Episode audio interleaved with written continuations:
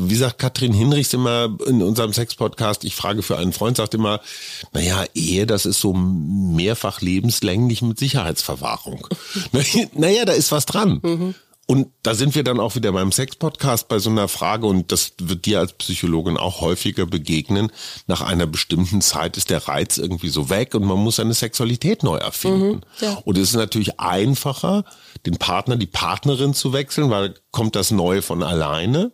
Zumindest mal für einen Moment. Ja, klar. Das wird dann irgendwann vielleicht auch wieder langweilig. Gut, ne? dann wechselst du halt wieder.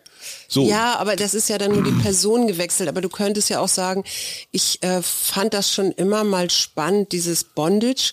So, also jetzt als ein Beispiel. Und ich äh, fühle mal da rein. Und wenn du Glück hast, hast du vielleicht auch eine Partnerin oder einen Partner, der sagt, okay, lass uns das mal, lass uns da mal reingucken. So, und wenn so. ich Pech habe, dann habe ich eine Partnerin, die sagt, hör ja mal perverse Scheiße. Ja. So, das weiß ich aber vorher nicht. Nee, das weißt du. Ich weiß, wenn ich dich mit 30 heirate, nicht, wie du mit 40 zum Bondage stehst. Herzlich willkommen zum Mutmach-Podcast von Funke mit Suse, Paul und Hajo Schumacher. Heute ist Mutmach-Freitag und da kümmern wir uns um ein Thema, das uns gerade beschäftigt. Euch hoffentlich auch.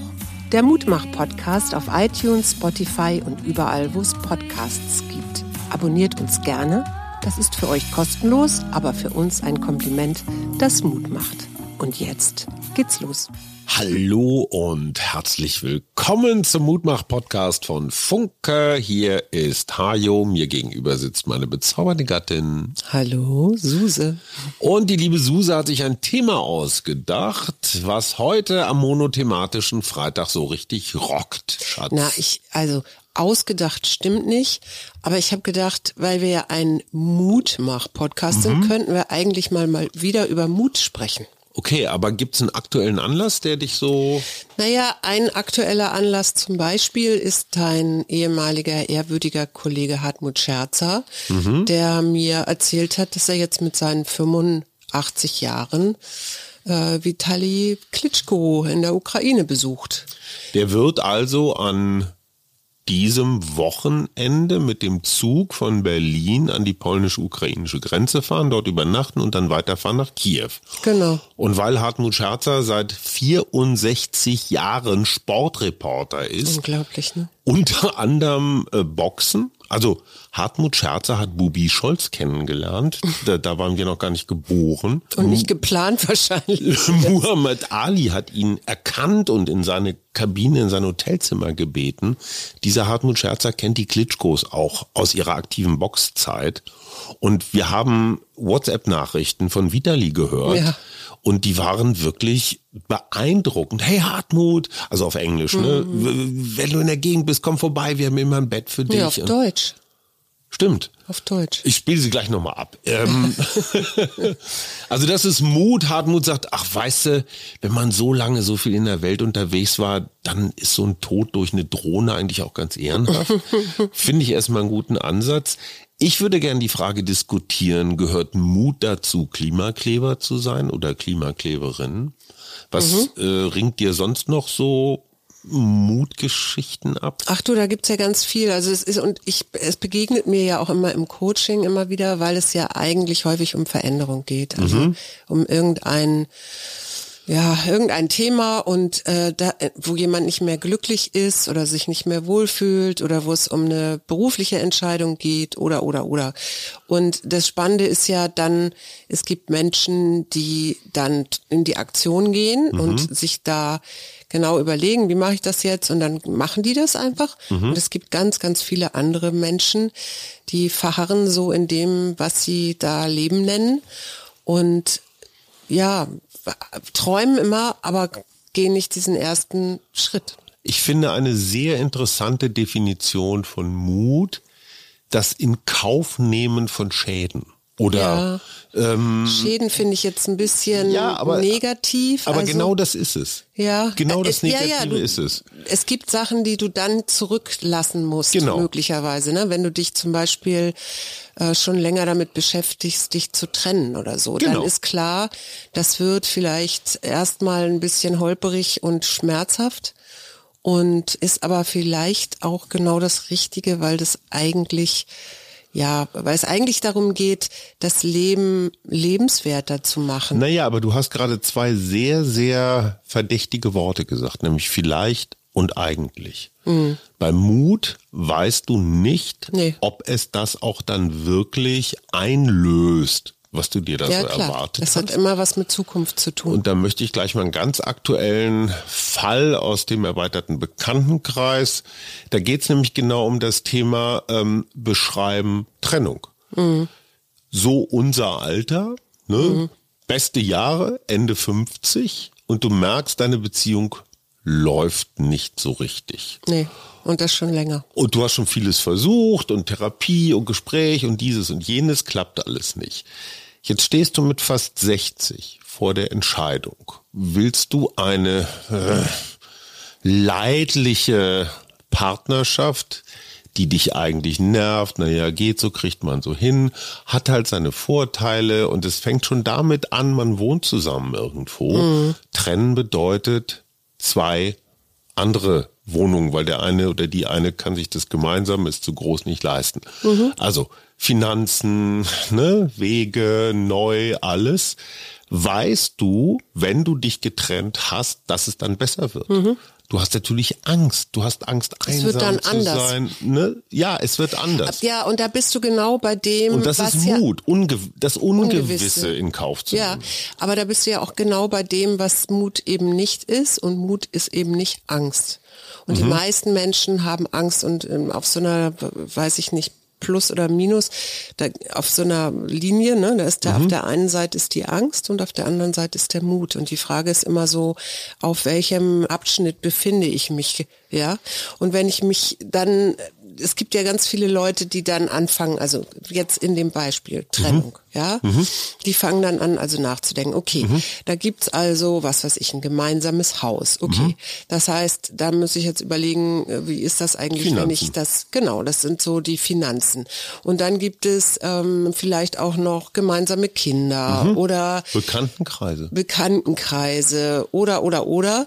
Und das ist dann natürlich ein Abwägen und die meisten Leute bleiben dann ja auch meistens in ihrer Beziehung. Also dieser Schritt rauszugehen, zu sagen, okay, es wird jetzt hier Holzspäne geben. Also mhm. es wird nicht einfach, es mhm. wird vielleicht auch Trauer, Trauer geben, es wird Menschen geben, die sich von mir abwenden, aber es gibt in mir einen Lebensimpuls, der sagt, das kann doch nicht alles gewesen sein oder das ist äh, nicht das, wie ich mir mein Leben vorgestellt habe. Mhm. Ne? So, und jetzt kommt so jemand zu dir und sagt, hey, Frau Schumacher, Coachin, Psychologin, positive Psychologie und steht jetzt vor dieser zum Beispiel Trennungsentscheidung. Mhm. Wie kriegst du ihn aus der Angst in den Mut? Mhm. Also ich, ich krieg Menschen nicht aus der Angst, das müssen sie selber machen. Ja, mhm. da kann ich ja nur ein bisschen helfen. Aber was ich natürlich, womit ich viel arbeite, sind so Visionen sichtbar zu machen. Mhm. Also in imaginativen ähm, Formen, dass der Körper quasi, also die Frage, wie möchtest du sein, wenn du dein Ziel erreicht hast? Ne? Also mhm. wenn du dich getrennt hast, mhm. wie ist dann deine Körperhaltung? Woran erkenne ich, mhm. dass es da eine Veränderung gibt oder so? Und wie, das heißt, sag mal ein Beispiel. Das finde ich total spannend. Wie ist denn dann die Körperhaltung? Also ich mache immer das jetzt und das später mhm. und das oder das in der Zukunft. Und das jetzt ist eben äh, meistens, die meisten Menschen machen dann wirklich so eine ja eher zusammengekrümmte Schlurfen. Schlurfen, auch nicht mehr gucken. Mhm. Also ne, eher so Augen auf dem Boden mhm. oder Arme irgendwie über den, über den Augen oder so. Also so eher so zusammengefaltet. Ja nenne ich das jetzt mal. Und jetzt später? Und später ist es dann ein aufrechtes Stehen und ein wieder gucken in und wahrnehmen Ferne. in die Ferne mhm. und eben auch so ein, ja, ich, ich gehe dann ja weiter. Ich frage dann ja, was weiß ich, wie ist denn jetzt dein Gefühl gerade oder wo ist, hat das eine Farbe oder gibt es eine Temperatur mhm. oder ne? Also und was ich ja immer auch mitmache, ist, ich mache es einfach mit und dann gibt es über diesen dieses Körperempfinden das ich dann auch habe, wenn ich versuche, das nachzumachen, also mhm. die mich auch so hinzustellen, habe ich ja auch noch mal eine Ein Eindruck, ja, und zwar mhm. einen körperlichen Eindruck. Mhm. Und dann geht's darum, so wie komme ich denn jetzt von dieser ursprünglichen gerade aktuellen Haltung in diese neue Haltung Mhm. rein. Ne? Da kann man dann auch mitspielen. So. Und das sind so diese ersten Momente, weil das eine ist ja, einen Willen zu haben, der da sagt, ich will mich jetzt verändern. Mhm. Ja, aber deswegen passiert ja noch nichts.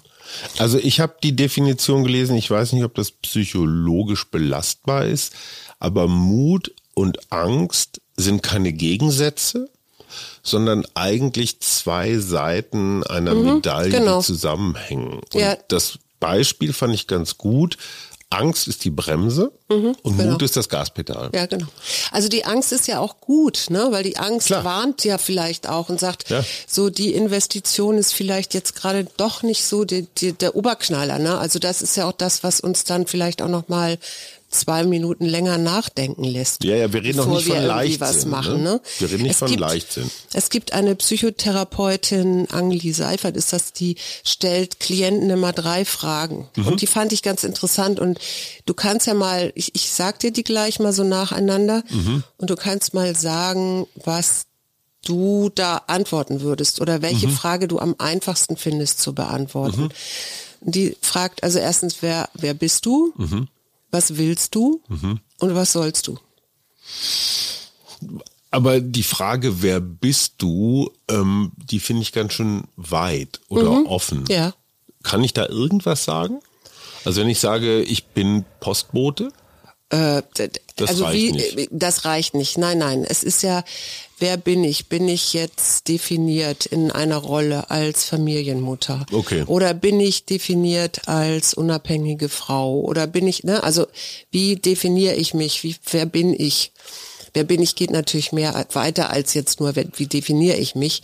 Aber so, wer, wie nehme ich mich wahr? Wer bin ich? Okay, Also ich, ich weiß also gar nicht, wie- ich finde gerade keine anderen ich Worte. bin ein Kessel, der ganz viel aufnimmt und ganz viel abgibt. Mhm. Wäre das okay? Ja, damit könnte man sicherlich arbeiten. Also da würde ich jetzt psychoan äh, psychoanalytisch, psychodramatisch mit dir weiterarbeiten und Mhm. dann würden wir mal den Kessel angucken und was der so aufnimmt und was der so. Gut, aber das abgibt. wäre jetzt als Antwort erstmal okay. Ja, also Mhm. ich kann mir darunter noch nicht viel vorstellen, aber das würden wir zusammen herausfinden. Ähm, was will ich? Ich will als Kessel weiterhin offen sein, aufzunehmen und abzugeben. Ja, ja, aber du bist ja jetzt nicht in der Veränderung, dann bist du nicht im Veränderungswillen. Weil, Ach so, ich muss mich verändern und wollen. Was soll ich? Ja. Und das ist tatsächlich diese letzte Frage, sagt sie, ist die, die die meisten Leute am besten beantworten können, weil da kommen so die Lebensskripte der Eltern. Ne? Ja. Es gibt ja Ach so. viele, viele Leute, Moment, ganz kurz zum besseren Verständnis. Was soll ich heißt im Sinne von, was, haben meine Eltern für Pläne mit mir oder was, ne? Also was ist mein höherer Auftrag? Was ist meine höher, Mission? höherer Auftrag finde ich zu hoch gehängt. Mhm. Es geht mehr darum, äh, was weiß ich, der kleine liebe Hajo, der zur Schule geht Mhm. und die Eltern schauen wohlwollend auf dich und auf deine Noten und sagen, ja, aus dem Jungen soll mal was werden. Mhm. Ach, okay. Mhm. Der soll so, äh, so, der soll eigentlich so Wünsche erfüllen, die die Eltern vielleicht Nicht nicht, erreicht haben. Ja, so. Muss ein bisschen und, an unsere Kinder denken, ja? Ja, ist vielleicht auch noch ein ganz anderes äh, schönes Thema. Aber Streichen wir hier. ja, ja. Aber so, also äh, wa- was soll ich, ist auch so, welches Lebensskript wurde mir vorgelebt oder wo ist der Wunsch eben? Mhm. Und da stecken ganz häufig so Elternbotschaften drin. Mhm. Und dann erlebst du eben, was weiß ich, da ist dann die Frau, wo so ein, so ein, so ein Wollen ist oder so ein Wunsch ist, dass sie gut heiratet, dass sie einen Mann Mhm. Sicherheit. findet, der genau, der Mhm. Sicherheit bietet, äh, dass es das kleine Häuschen gibt mm, mm, mm, und so weiter. Und dann stellt vielleicht diese Frau fest irgendwann, dass sie ja, weiß ich nicht, unzufrieden, unruhig ist, dass irgendwas nicht stimmt Mhm. in ihrem Leben und kommt aber vielleicht gar nicht selber darauf, dass das vielleicht mit ihrem Leben, derzeitigen Leben zu tun hat. Mit ihrem So. Skript, was Mit eigentlich ihrem nicht Skript. ihres ist. was eigentlich nicht ihr, ihres ist, weil es da vielleicht auch eine, einen Lebensimpuls gibt, der sagt, ich möchte eigentlich reisen und ich möchte eigentlich andere Länder sehen oder was auch immer. Ja, schon klar. Ist ja, ist ja auch egal. Und die meisten Leute, sagt sie eben, also die Frau Seifert, die können das am besten beantworten, was sie sollen. Ne? Und die anderen beiden Fragen nicht so gut. Und die anderen beiden fragen nicht Also was bin ich und was war das andere, weiß ich nicht mehr. Was will ich? Was will ich? Ah, interessant. Und warum können die Leute dieses Was soll ich so gut beantworten? Weil das so tief in ihnen Ja, das ist, verankert ist. ja genau, wenn, wenn, wenn Eltern schon ganz früh sagen, okay. also du kriegst ja ganz früh schon mitgeteilt, Ja, ja, okay. wann du ein lieber Junge warst, wann Mhm. du etwas gut gemacht hast, äh, ne, was, was, was deine Eltern mit Stolz erfüllt und so weiter. So, da fällt mir jetzt ein, ein Thema, was wir häufiger schon hatten, Objekt, Subjekt. Wenn die Frage lautet, was soll ich, ist ja ganz kurz vor, was muss ich. Das heißt also letztendlich, wessen Erwartungen erfülle Ja, ich. genau. Dann bin ich aber Objekt. Ja. ja. Dann bin ich so eine Art Dienstleister, der Dann lebe ich ein Menschen anderes Leben. Also dann lebe ich ein Leben, das nicht eigentlich nicht meins ist von meinem Lebensimpuls her. Aber die vierte Frage, die sich doch daran logisch anschließt, wäre doch, was will ich? Wo, also die Mhm. Ja, Frage genau. kommt nicht vor. Doch, was will ich? Doch, natürlich, das ist die zweite Frage. Was will ich eigentlich? Das ist ja auch eine, es gibt im Coaching eine schöne Übung, die ich manchmal mache mit, mit Klienten. Da sage ich immer nur, was willst du wirklich? Und dann muss der andere relativ schnell assoziativ ein Wort sagen, also gar nicht lange Sätze und so weiter. Ach, und dann fragst du wieder, was und dann sage ich Danke, was willst du wirklich? Mhm. Und das macht man eine ganze Weile. Und dann fangen ja an, sich Sachen zu wiederholen auch. Und dann kannst du hinterher, wenn du das jetzt meinetwegen mit dem Diktiergerät oder so aufnimmst, Mhm. kannst du hinterher diese einzelnen äh, Bereiche mal markieren. Also Mhm. worum geht's denn jetzt wirklich? Ne? Ist es wirklich nur die Familie oder geht's, äh, gibt's da auch irgendwie andere Sachen und wiederholen die sich und so? Ne? Mhm. Und dann kann man eben darüber in den Dialog kommen und gucken, worum geht's wirklich? Ja, also was ist es? Zurück zum Mut. Mhm. Hast du bei deinen Klienten das Gefühl, du kannst diesen Mut mobilisieren? Ist das so eine Energie, die man so hochdrehen kann? Oder gibt es Mutpersönlichkeiten, die einfach von sich aus mutig sind und vielleicht, ja, Bequemlichkeitspersönlichkeiten, die sagen, ach, scheiß auf den Mut, ich Mhm. bleib mal lieber in meiner Komfort. Naja, das ist immer auch eine Frage, wie stark ist diese Angst? Also wie viele Geschichten erzähle ich mir selber, die mir eigentlich erklären, dass ich das ja nicht machen kann, weil da hängen ja noch Kinder dran oder das finden meine Eltern doof oder äh, was weiß ich, dann gebe ich meine Sicherheit auf, wenn es jetzt irgendwie um einen Berufswechsel geht und wo kriege ich dann mein Geld her und wie kann ich die Anforderungen, die kann ich ja nicht erfüllen? Und äh, so dämmen sich viele, viele Leute ja so wieder runter. Ne? Also wenn ich mir immer, wenn ich jetzt an Jobwechsel denke, meinetwegen, ja, weil ich merke, so in der Firma bin ich nicht mehr glücklich, vielleicht bin ich auch nicht mehr glücklich in dem, was ich da tue oder so, dann gibt's erstmal diesen Impuls, ich möchte eigentlich was anderes. Und dann kommt als nächstes diese, kommt diese Erzählung. Ja, okay, also, aber wo soll ich denn jetzt einen neuen Job finden? Mhm, wie finde Und vielleicht? Ja. reicht ja mein Anforderungsprofil nicht. Und da hängt doch noch da, da, das Haus abzuzahlen dran und, und, und. Und dann werden ganz, ganz viele Stellvertreter-Argumente, sag ich Mhm, jetzt mal, gefunden. Und dann geht's ein bisschen auch darum, mal genauer hinzuschauen, wie wichtig sind diese Gründe wirklich Mhm. und inwieweit erzähle ich mir da auch etwas was, ähm, um, um mich da wieder so runterzudimmen, ja, also gar nicht erst diesem Impuls zu folgen, sondern zu sagen, ja, und dann reden auch noch die Nachbarn und dann bin ich, muss ich nachher zum Arbeitsamt und weißt du so, also Ja, ja, klar, dann kommen die dann bin ich in den Katastrophengedanken. wieder. Dämonen. Genau. Kann man Mut trainieren? Ja, kann man trainieren, klar. Also das Indem du dich wirklich in, in, also dich immer wieder aus deiner Komfortzone rausbewegst. Ja, Mhm. solange ich in meinem Reihenhaus sitze und nur denke, ach ja, eigentlich Tatort gucken. und meinen Alltagstrott so habe und jeder Tag gleich ist oder so, passiert ja nicht viel. Klar. Aber wenn ich jetzt sage, okay, ich habe zwar total Schiss davor, aber ich gehe jetzt mal ins Berghain, ja. Also ich, äh, d- d- Ich stelle mich überhaupt erstmal in die Schlange und gucke, ob ich am Türsteher vorbei ja, das sowieso. Aber ich, ne, also ich gehe jetzt ein, ich mache jetzt einfach mal etwas, was ich mir eigentlich überhaupt nicht vorstellen kann, dass das, dass ich das, das ist vielleicht jetzt ein bisschen sehr hoch. Ja, aber es ist eine klassische Mutprobe. das wäre was, ja, genau. Und das kenne ich aus der Kindheit. Wir haben früher immer Mutproben gemacht als Kinder. So traust du dich da runter zu springen Ja, ja, oder genau. so. Ne? Ja. Genau. Ich, äh, ich, ich traue mir, also ich denke jetzt zum Beispiel an uns beide, Oha. mh, dass wir ja auch eine ganze Weile in so einem Trott waren, also Mhm. das, ja. Und dass es dann, und das braucht es eben meistens auch noch, irgendeine Krisensituation, Mhm. die dich so ein bisschen rauskatapultiert. Die so die Aktivierungsenergie Die, erhöht. Mhm. die das genau, die das mit erhöht und wo es so einen Druck gibt, zu sich doch irgendwie zu bewegen. Mhm. Und ich habe ja immer dieses Bild, wenn so, wenn ich so ganz lost bin, also Mhm. diese äh, wirklich jetzt, was weiß ich, wir hatten ja auch mal irgendwann Trennung und so weiter, Fragen und das ist ja auch normal in jeder Beziehung. Mhm. Ähm, ich habe dann ja immer dieses Bild von Lucky Luke, der so in den Sonnenuntergang reitet. Mhm. Und ich bin Und Jolly Jumper. damit kann man auch arbeiten, ne, mit so einer Imagination.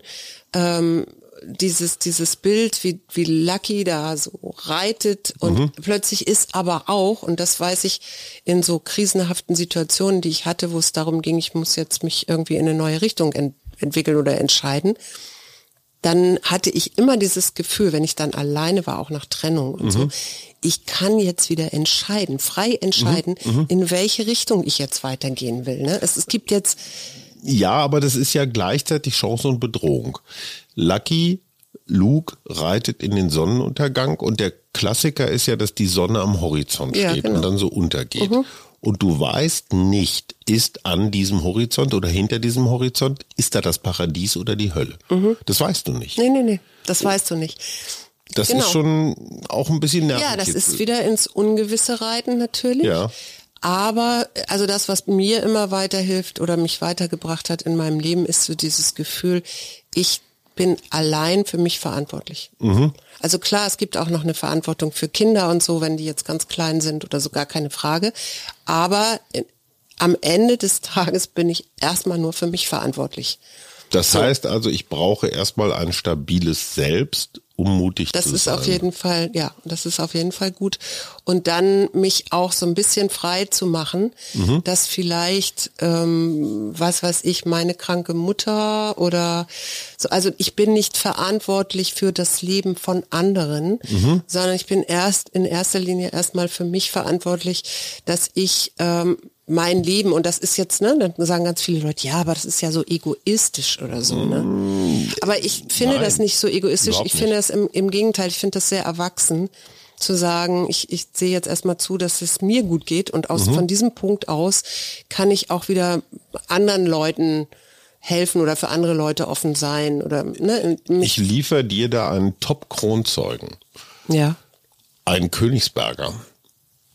Ein Königsberg. Kein Klops, sondern Immanuel Kant. Ja. Einer der gedanklichen Väter der Aufklärung. Ja. Der hat den Begriff Mut in, in einer seiner zentralen Schriften ähm, verwendet. Habe den Mut, dich deines eigenen Verstandes zu bedienen.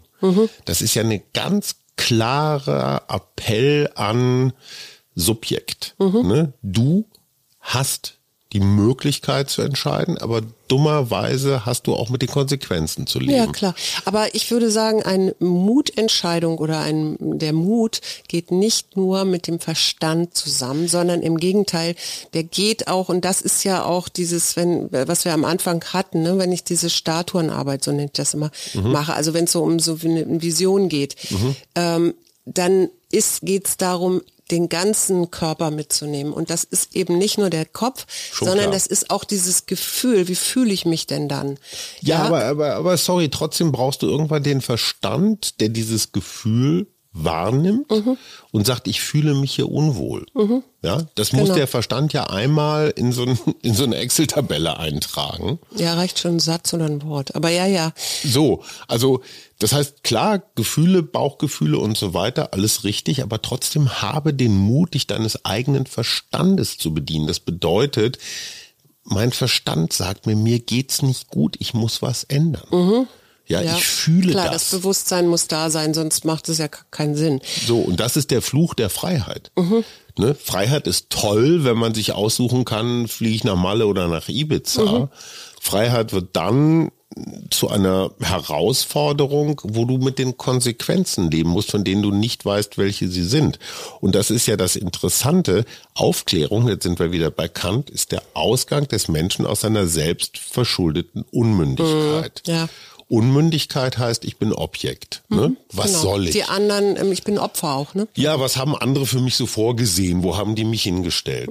Das, war ja auch Jahrhunderte so, ne? und das ist bequem. Ja, klar. Und so funktioniert, so funktionieren weite Teile der Wirtschaft, der Verwaltung, der Armee.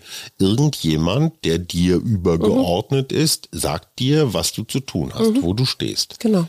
So, und Mut bedeutet, das einmal zu reflektieren und zu sagen, okay, ich mhm. bin fein damit, wo ich stehe, mhm. oder aber ich will da raus. Mhm. Genau. Mut heißt im Grunde nicht ohne Angst, sondern trotz Angst etwas zu tun. Mhm. Und da, ja, da hängen Ängste dran und da hängt auch, damit nimmst du natürlich auch in Kauf, ein schlechtes Gewissen zu haben, weil es eben mhm. möglicherweise auch Menschen gibt, die du dann auf diesem Weg der, mhm. ich sag's jetzt mal, Selbstverwirklichung, das stimmt nicht ganz, aber ne, was äh, empfinden andere, andere Leute so, äh, die du dann möglicherweise auch verlierst auf diesem mhm. Weg. Ne? Aber für mich ist Mut, ein gelungenes Leben zu führen. Mhm in dem ich mich wohlfühle und in dem ich in Frieden mit mir und der Welt mhm. bin. Und mir eben auch sagen kann, ich habe mein Bestes gegeben und ich habe mich eingelassen auf dieses Leben. Und dieses Leben ist eben mehr als jeden Tag wieder den gleichen Scheiß Trott mhm. zu gehen oder zu ich machen. Komm noch mal mit Kant. Mhm. Was glaubst du, was der sagt, ist der größte Feind des Muts? Oder das Gegenteil von Mut? Bequemlichkeit, Bequem, ja. Faulheit. Ja. Weil es ist ja praktisch, wenn die andere sagen, was du zu tun hast. Mhm. Kann man sich auch darüber beschweren, sind wir wieder bei diesem Opferding. Ne? Mhm. Ne? Man kann Schuld delegieren. Mhm. Ich bin ja nicht schuld an meinem Elend, du bist schuld an meinem Elend ja. eigentlich der wahrscheinlich am meisten gesagte oder ge gedachte Satz in Beziehungen. Ja, ja, oder andersrum, äh, du musst, äh, also äh, diese Beziehung funktioniert nur, wenn du mich liebst. Mhm, ja?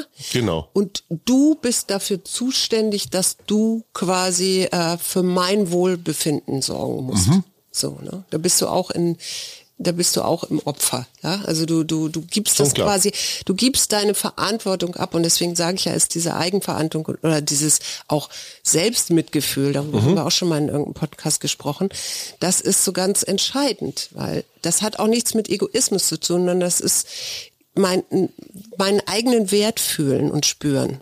Ne? Unmoralische Frage dieses Podcastes. Erfordert es Mut, sich auf einer Straße festzukleben?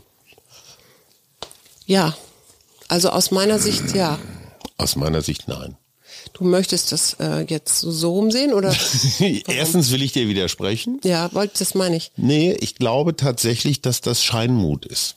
Mhm. Weil du die Konsequenzen relativ gut absehen kannst. Ja. Du weißt, dass die Polizei dich jetzt nicht mit Gewalt da irgendwie wegzerrt oder prügelt oder sowas. Okay, klar, ein Autofahrer, der durchdreht, das haben wir auch schon erlebt, fängt dann an zu schlagen oder zu treten. Aber letztendlich kannst du dich darauf verlassen, dass du als Klimakleber in ein relativ geordnetes Verfahren kommst. Mhm. Das heißt, du wirst da ordentlich losgemacht, dann hast du vielleicht noch ein Stück Asphalt an der Hand, dann kriegst du vielleicht auch ein Urteil, vielleicht eine Geldstrafe, vielleicht auch ein paar Tage oder Wochen Gefängnis oder sowas, dann kommst du aber auch wieder raus. Mhm. Das heißt, die Unsicherheit, die ja irgendwo was mit Mut zu tun hat, brauchst du gar nicht so zu empfinden. Du weißt, dir kann eigentlich nichts passieren. Und jetzt stopp ganz kurz, um das zu Ende zu bringen. Das ist zwar eine Form von Protest, die sieht spektakulär aus, weil du auf einer Autobahnzufahrt und da sind ganz viele große Autos, die das kleine Menschlein, was da vorne klebt, bedrohen. Das ist Aber so. Ich, warte Jetzt mal, warte kommen mal. wir nach Teheran. In dem Moment, wo ich protestiere gegen ein Mullah-Regime und ich weiß nicht, was passiert, wenn ich auf die Straße gehe. Die Polizei wird mich nicht mit vorsichtigen weißen Handschuhen anfassen und ich werde nicht in ein geregeltes mhm. ähm, juristisches Verfahren kommen, mhm. sondern ich komme in einen Folterknast, ich werde verprügelt, ich werde vielleicht hingerichtet, meine Familienmitglieder und so weiter. Mhm. Und ich finde, Klimakleben ist gratis Mut. Mhm. Da passiert nicht viel. Und wenn, dann weiß ich das schon in etwa. Wenn ich im Iran auf die Straße gehe oder gegen irgendein anderes Unrechtsregime, dann setze ich wirklich was aufs Spiel. Aber ich weiß mal, nicht, was passiert. Ja, aber jetzt mal andersrum gedacht. Ja. Ja. Wenn du jetzt einfach mal überlegst, ähm, jetzt mal ganz ohne ohne das jetzt zu bewerten oder so, sondern einfach überlegst, ich finde erstmal grundsätzlich richtig, sich fürs Klima einzusetzen. Absolut. Ich bin frustriert, weil ich das Gefühl habe, es passiert nichts, definitiv. Mhm. Ähm, ich habe vielleicht schon Fridays for Future Demos mitgemacht Mhm. und jetzt, ich möchte aber irgendwas tun. Ich möchte nicht da sitzen und mich grämen, sondern ich möchte was tun. Alles in Ordnung. Wenn ich jetzt darüber nachdenke, also ich jetzt persönlich, Ja. ähm, ich ich beschließe mich da jetzt den Klimaklebern an, ja, Mhm. der letzten Generation an. Und ähm, hab- mach dann ja auch, ich hab, was habe ich gehört, es gibt richtig so Camps, wo du lernst, genau. du so. Ähm, und ich mache das dann, also ich merke, dass mich das ein bisschen, dass mich das total unruhig macht. Also dass ich da, wenn ich mir jetzt vorstelle, ich müsste mich da jetzt in die, auf die Straße setzen, anpöbeln, anspucken, an was auch immer, dann merke ich, dass ich da nicht so mutig bin. Ja, ja, es wird unangenehm, aber es ist nicht lebensbedrohlich. Es ist auch nicht existenzbedrohlich. Nee, aber es ist ja auch nicht existenzbedrohlich, wenn du jetzt entscheidest ähm, und äh, du willst jetzt im Ausland wohnen oder sonst wie was. Also Nee, das ist jetzt eine andere Frage. Mir ging es Ja, jetzt aber um den halt ja- Protestmut. Ja. So. Klar, wenn ich jetzt zum Beispiel, also wenn wir jetzt sagen würden, wir brechen hier alle Zelte ab und machen die kleine Frühstückspension an der Algarve auf, weil wir da so tolle Bilder im Kopf haben. Ist das mutig? Ja, ich weiß nicht. Also es ist bestimmt mutiger als jetzt ähm, alle, die, die das zwar denken, aber sich nicht aufmachen. Also ne, mir haben ja auch, als ich dann mit meinem Studium da zugange war und auch fertig war und so, mir ja auch ganz viele Leute so auf die auf die Schulter gehauen und dann gesagt, oh, wow, das ist aber ganz schön mutig in deinem Alter oder so, ja. Also so, ich wo ich das gar nicht, nicht. nee, ich habe das auch nicht so empfunden. Aber ich habe eben was getan, was jetzt etwas ungewöhnlicher ist, weil ich halt in einem ja, mittleren Lebensalter nochmal mir so ein, so ein Studium an, also nicht angetan habe, aber reingezogen habe. Ne? Aber Entschuldigung, da hattest du den Mut, frei nach Kant dich deines eigenen Verstandes zu bedienen. Ja, ja, natürlich. Weil du gesagt hast, aber das ist für andere Leute schon mutig. Ja, verstehe ich. Ich finde es mutiger in einem Zustand der permanenten Unzufriedenheit zu bleiben, weil da die Konsequenz viel, viel unübersichtlicher ist. Also wird das irgendwann eskalieren? Werd Du- ich du redest jetzt vom Iran depressiv? oder wovon Nee, ich rede jetzt, jetzt? zum Beispiel von einer Beziehung. Ja. Mhm. Oder, oder auch von einem Job, mit dem ich nicht zufrieden bin. In einem Job, der mich unglücklich macht, dauerhaft zu bleiben und zu Mhm. wissen, das wird nicht besser, kann ja, auch eine Beziehung sein. Ja. Das erfordert irgendwie für mich auch eine Menge Mut, Nämlich nicht. immer weiter in diesen Abgrund zu laufen. Und ganz ehrlich, Ich, ich finde, das hat überhaupt nichts mit Mut zu tun. Im Gegenteil, das ist für mich Resignation.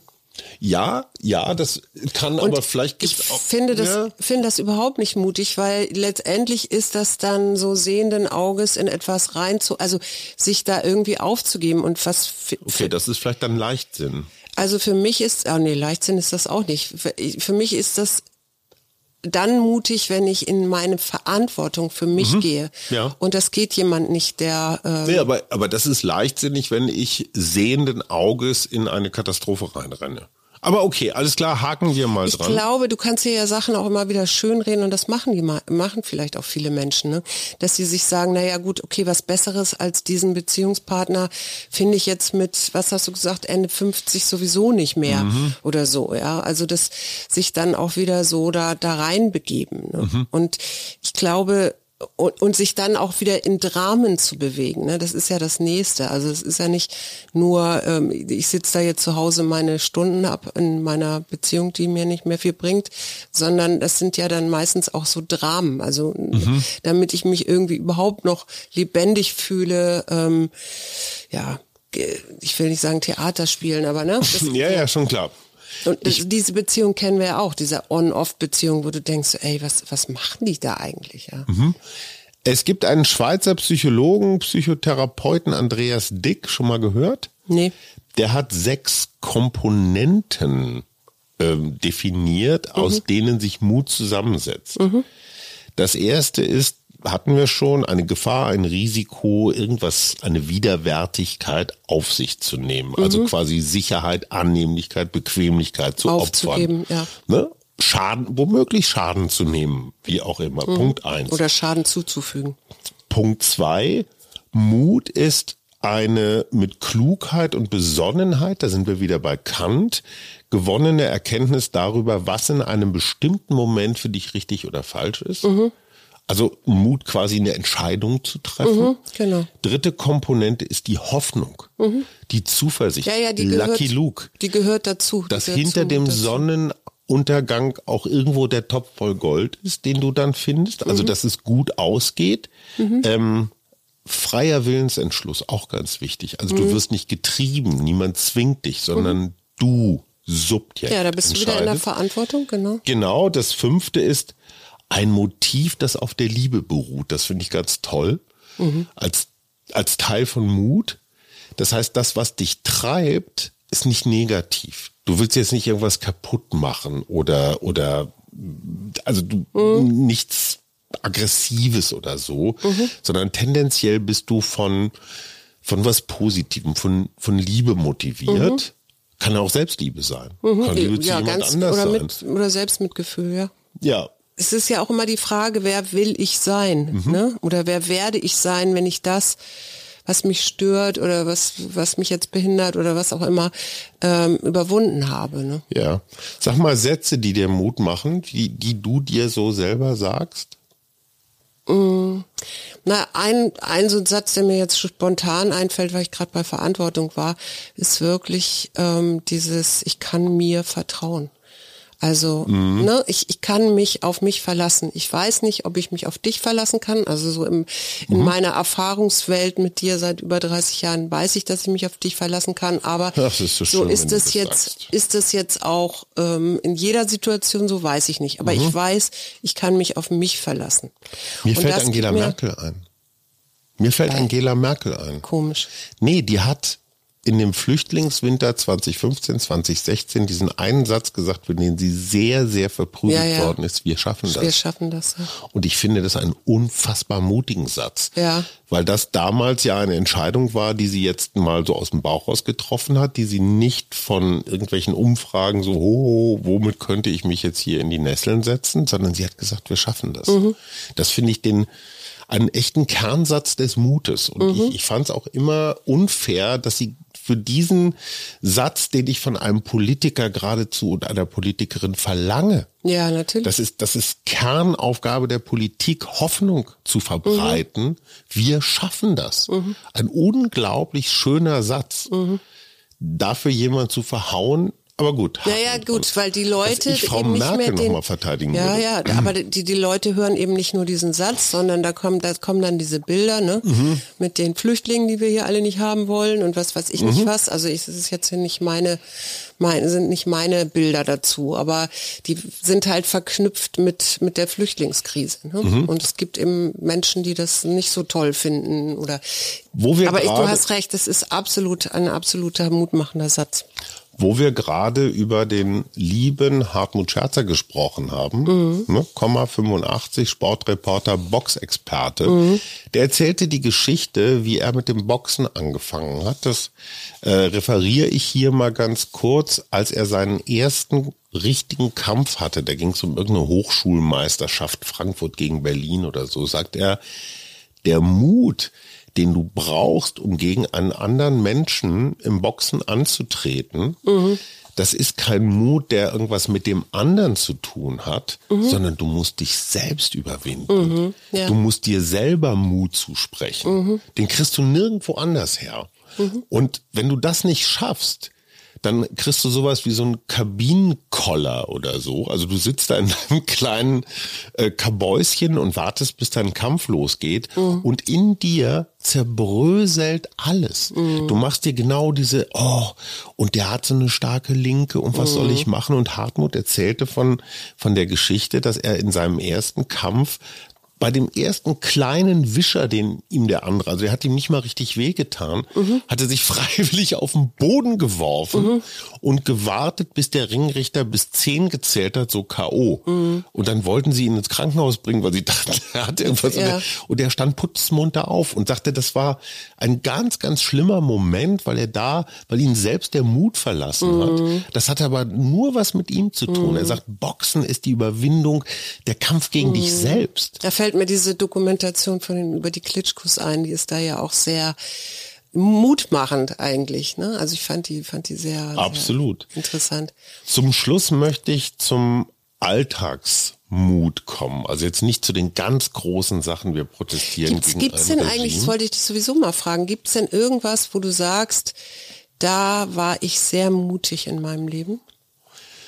Also rückblickend würde ich das jetzt nicht mehr so sagen, aber ich habe mal irgendwann vor gut 20 Jahren die Entscheidung getroffen, nicht mehr in ein fest angestelltes Verhältnis zu gehen. Mhm.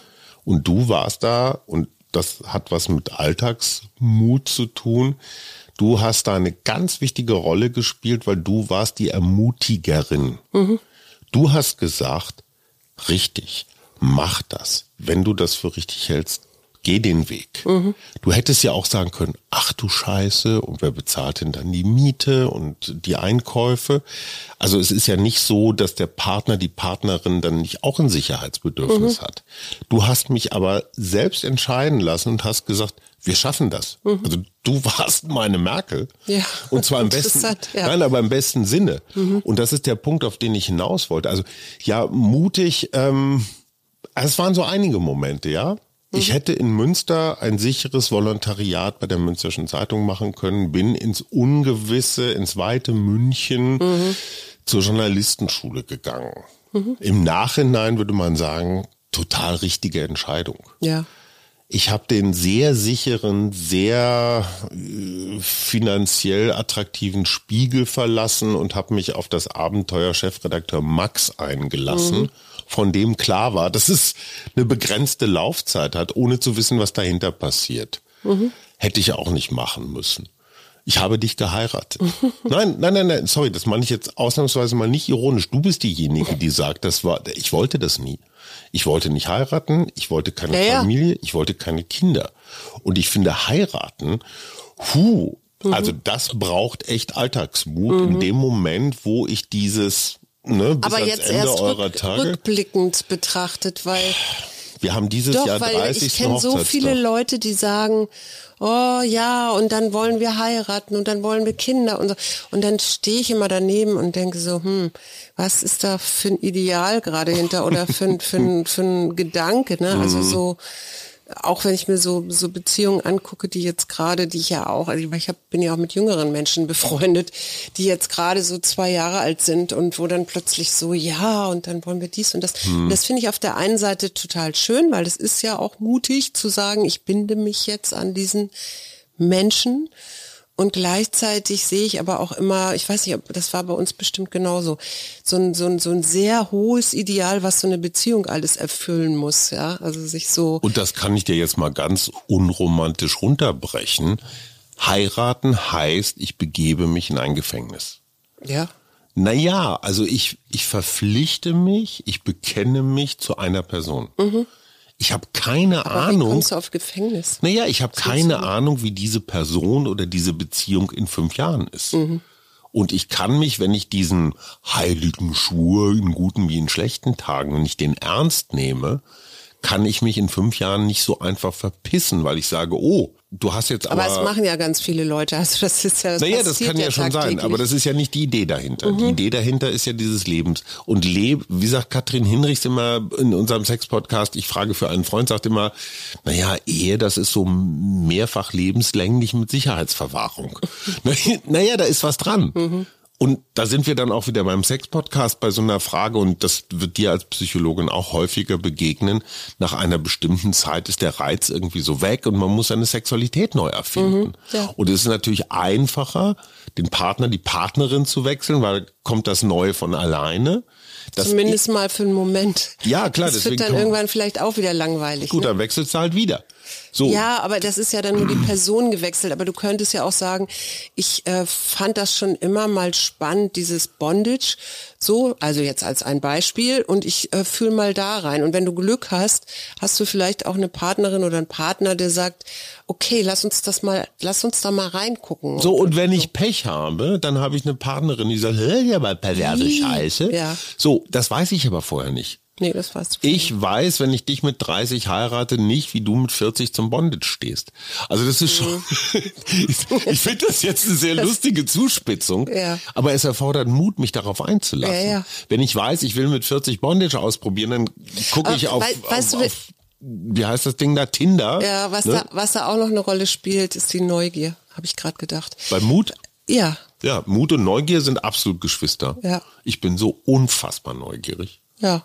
Also auch nicht nur so Also du brauchst das auch für deinen Beruf und ich brauche das für meinen Beruf auch. Ne? Also vielleicht haben wir da Glück gehabt, dass wir beide eine gewisse Neugier auch haben. das Leben. Gegenteil von Neugier ist für mich Langeweile, also Routine. Ja. Ja. Ja, und Routine ist für mich gleichzeitig dann auch unmutig, Bequemlichkeit. Mhm. Routine ist für mich Bequemlichkeit. Neugier ist immer auch ein bisschen unbequem. Ja, klar. Ne, da muss man dann vielleicht auch mal eine halbe Stunde draußen im Dunkeln am nicht, Fenster lauern, um seine Neugier zu befrieden. Es ist kalt und un Nee. Aber zum Schluss möchte ich trotzdem noch mal zu der kleinen Schwester des Mutes, nämlich dem Ermutigen. Und das ist etwas, das kann ich jeden Tag, jede Stunde geben. Ja. Und zwar meinen Kindern oder dir oder auch mir selber. Wenn unser, unsere Söhne irgendetwas tun, was vielleicht jetzt unkonventionell ist oder vielleicht auch ein bisschen irre oder so, dann kann ich sagen, bist du wahnsinnig und das wusste man noch gleich, dass das nicht. Ich kann aber auch sagen, hey toll, dass du das versucht hast, auch auf die Gefahr des Scheiterns hin. Du hast auf jeden Fall was gelernt. Ja. Und dieses Ermutigen ist für mich eine Haltung. Anderen Menschen zu sagen, gut, dass du das gemacht hast. Ja. Ich könnte in genau der gleichen Situation sagen, bist du denn wahnsinnig? Und es gibt eine Ermutigungskultur und ich glaube, dieses Ermutigen ist eine Ressource, die man kostenlos vermehren kann oder aber auch verkleinern kann. Ja. Und ich ermutige uns jetzt zu einem ganz, ganz wichtigen Schritt. Wir machen jetzt Schluss. Ja, nee, nee, nee. Also eine Sache will ich dazu noch sagen. Ja, was macht dir Mut?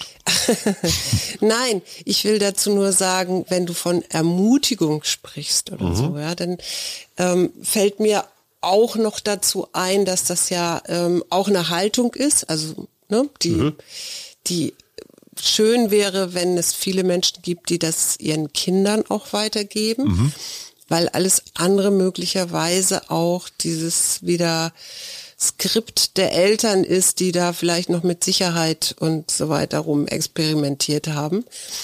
Ganz wichtig ist für mich, ich habe jahrelang, jahrzehntelang die Skripte meiner Eltern abgelehnt. Ich habe gesagt, äh, es war Mhm. Aber du hast auch welche klein. in dir. So. Und ich glaube, erst in dem Moment, wo ich die Skripte meiner Eltern umarme Mhm. und sage, die sind okay in deren Leben gewesen, aber es genau. müssen deswegen nicht zwingend meine sein. Nee, genau. Aber ich lehne sie nicht ab, sondern ich sage, hey, eure Entscheidung, das Mhm. war historisch, biografisch eine völlig andere Zeit, möchte ich auch gar kein Urteil.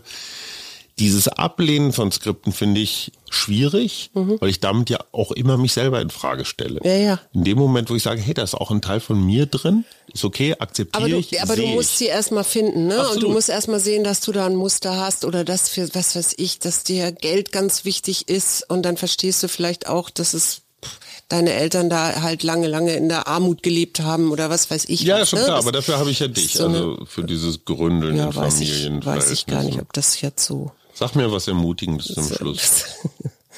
Ich freue mich jetzt auf ein Wochenende Ja. und mit, ja, ich freue mich auch auf die Sonne, obwohl ich eigentlich auch wieder denke, so, es könnte regnen. Hm. Aber mir fällt gerade nicht mehr viel ein. Doch, wir schaffen das, Schatz. Ach, meine kleine Angela.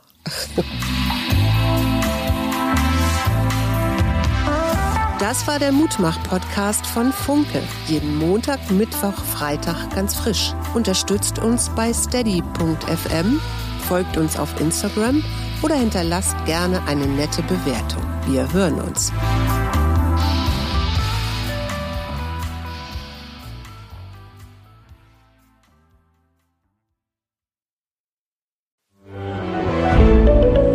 Ein Podcast von Funke.